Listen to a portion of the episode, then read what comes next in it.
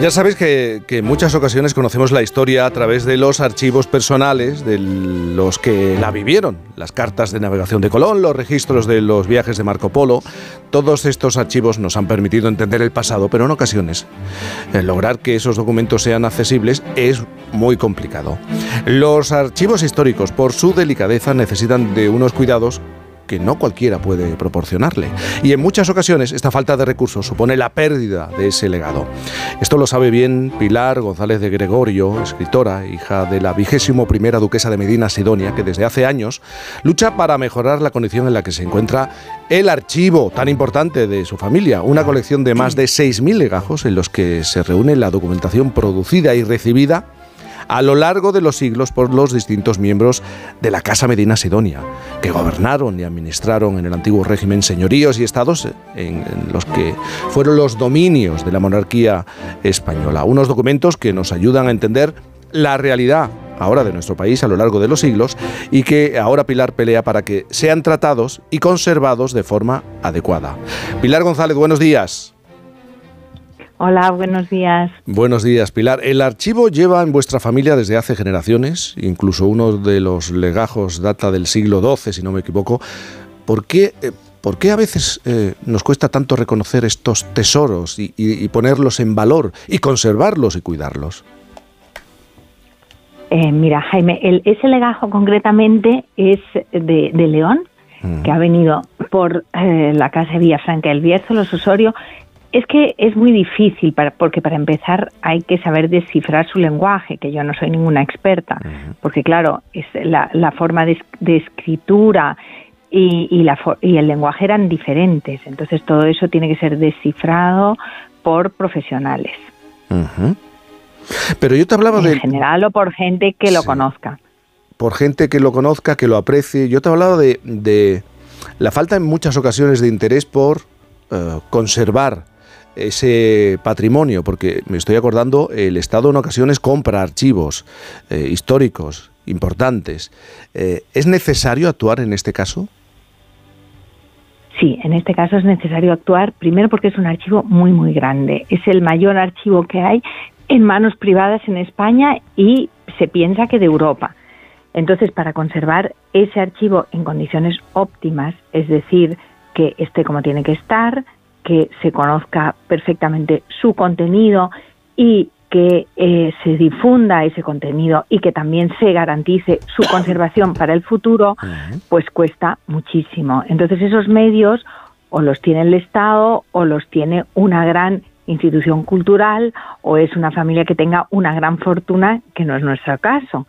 Y además, eh, pues también es importante que la propiedad esté clara, que haya una posibilidad de eh, facilidad y de unidad de criterio para esa conservación y tampoco es el caso en, en, en, en bueno mm. del archivo de Medina Sidonia, de Casa de Medina Sidonia y otras casas que se fueron agregando, aunque la gran, gran masa de la documentación es de Medina Sidonia por las circunstancias que tuvieron en, en, aquellos siglos. ¿Y el precio del conjunto, el valor de, este archivo lo situamos en cuántos millones de euros? Mira, el, el, archivo se ha valorado en, en, índice, se valoró en un procedimiento judicial que nosotros eh, pusimos para eh, recuperar nuestros derechos de legítima, pero el, al valorarlo sobre índice, la misma persona que lo valoró, que es una experta, pues ya dijo que esto era un tercio de su valor real y se valoró en 28 millones de euros, un tercio de su valor real porque no se podían tener en cuenta sobre índice las características de cada documento, pues eh, si había sellos reales, si había eh, eh, una serie de cosas que no aparecían en índice. Entonces También se cree que ese índice no está completo, que hay documentos que no figuran en ese índice y entonces por eso sería más urgente que el Estado interviniera y que pusiera solución y que de una vez por todas se garantizara pues pues pues eh, a futuro y que se garantizara de una manera sólida la permanencia y la conservación de ese archivo tan importante. Has dado una cantidad y dices que representa el, un tercio del valor total, estaríamos hablando de más de 70 millones. Del valor, sí. Al final. Sí, es un tercio, claro, pero, pero está valorado en lo que está valorado, hemos aceptado esa valoración Y bueno, pero lo importante de este archivo, lo más importante es su contenido. O sea, eh, eh, por supuesto su valor económico, pero eh, sobre todo lo importantísimo es su contenido, porque primero es un archivo político, después por la situación que tuvo la familia y también eh, por, por, por, por, estar en Sanlúcar, pues las navegaciones a América, eh, el, el, eh, es importantísimo los libros de Almadraba, ya que como tenían el monopolio de las Almadrabas se anotaba eh, lo que sucedía cada año y esto desde finales del siglo XIII. Entonces, en esa época no había ningún registro meteorológico. Para saber la evolución del clima, pues es muy importante ese archivo. También eh, pues pues era un archivo político es un archivo político porque la Casa Medina Sidonia hacía la defensa de las costas de Andalucía. Eso qué quería decir quería decir que tenían que saber qué pasaba en el norte de África. Entonces eh, tenían agentes eh, es muy muy interesante. Mm. desde ahí bueno mm, pues también se dirigió la conquista de Canarias con Fernández de Lugo que estuvo era capitán al servicio del Conde de Niebla, luego Duque de Medina Sidonia, la conquista del Hierro, Tenerife, La Palma, la ciudad de Melilla, Málaga, al final de la Reconquista, la toma de Gibraltar, o sea, muchas cosas, pero también el devenir de lo que pasaba en las costas de Andalucía y en el norte de África durante todos esos siglos. Y luego también, como ellos eh, tenían la almadraba, que eso fue una fuente de riqueza muy importante, tenían un comercio internacional con toda Europa, porque el atún, como no había conservas, el atún, pues lo vendían, pues hay cartas del Dux de Venecia, de, de, de, o sea, lo vendían por toda Europa. Y tenían mm. flota, y eso quería decir muchas rentas, tenían los estados muy compactos y muy juntos, lo que les daba un, gran poder, y por eso se les encomendó esa tarea que no la podía asumir la corona, que era la defensa de las costas de Andalucía. Pilar, ¿y en qué estado está este archivo? ¿Está digitalizado, por ejemplo? Pues, eh, bueno, solo se ha digitalizado en un 10% y el archivo lo que pasa es que no es que esté abandonado, pero está, eh, por ejemplo, está bajo una azotea eh, que hace bastante calor. Las estanterías son de madera. Y luego, sobre todo, está en un estado de propiedad incierto, porque ahora lo maneja una, la Fundación Casa de Medina Sidonia, pero la Fundación que, que según los estatutos era propietaria de todo, ahora es solo propietaria de un tercio.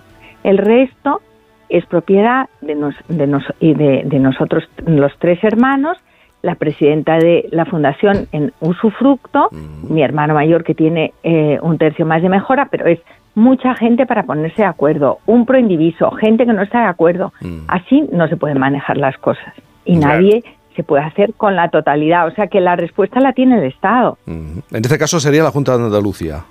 ¿Queréis que se haga cargo la Junta, la Junta de Andalucía?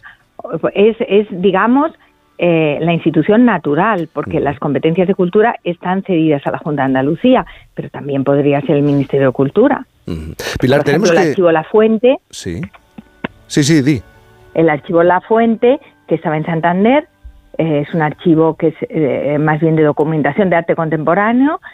hace dos años lo adquirió el Ministerio de Cultura y está en Cantabria. Pilar, tenemos que terminar, pero Nacho Gay quería preguntarte.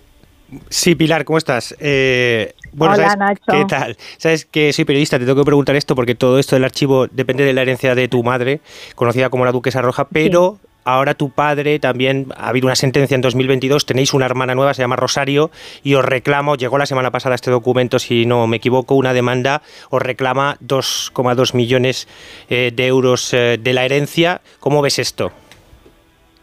Bueno, pero es que esto es un tema que no tiene nada que ver porque es el patrimonio de mi padre mm. y bueno, pues ya veremos a ver lo que dicen los jueces y cómo, eh, cómo va evolucionando. Ella reclama eso por un lado y la mitad y también la mitad por otro, porque eh, por un lado dice que mi padre lo sabía y lo ha dicho muchas veces y lo ha declarado muchas veces y ahora dice que mi padre no lo sabía porque en ese caso la cantidad es mayor. Ya veremos a ver lo que pasa con este juicio eh, y, qué pruebas se presentan y todo esto.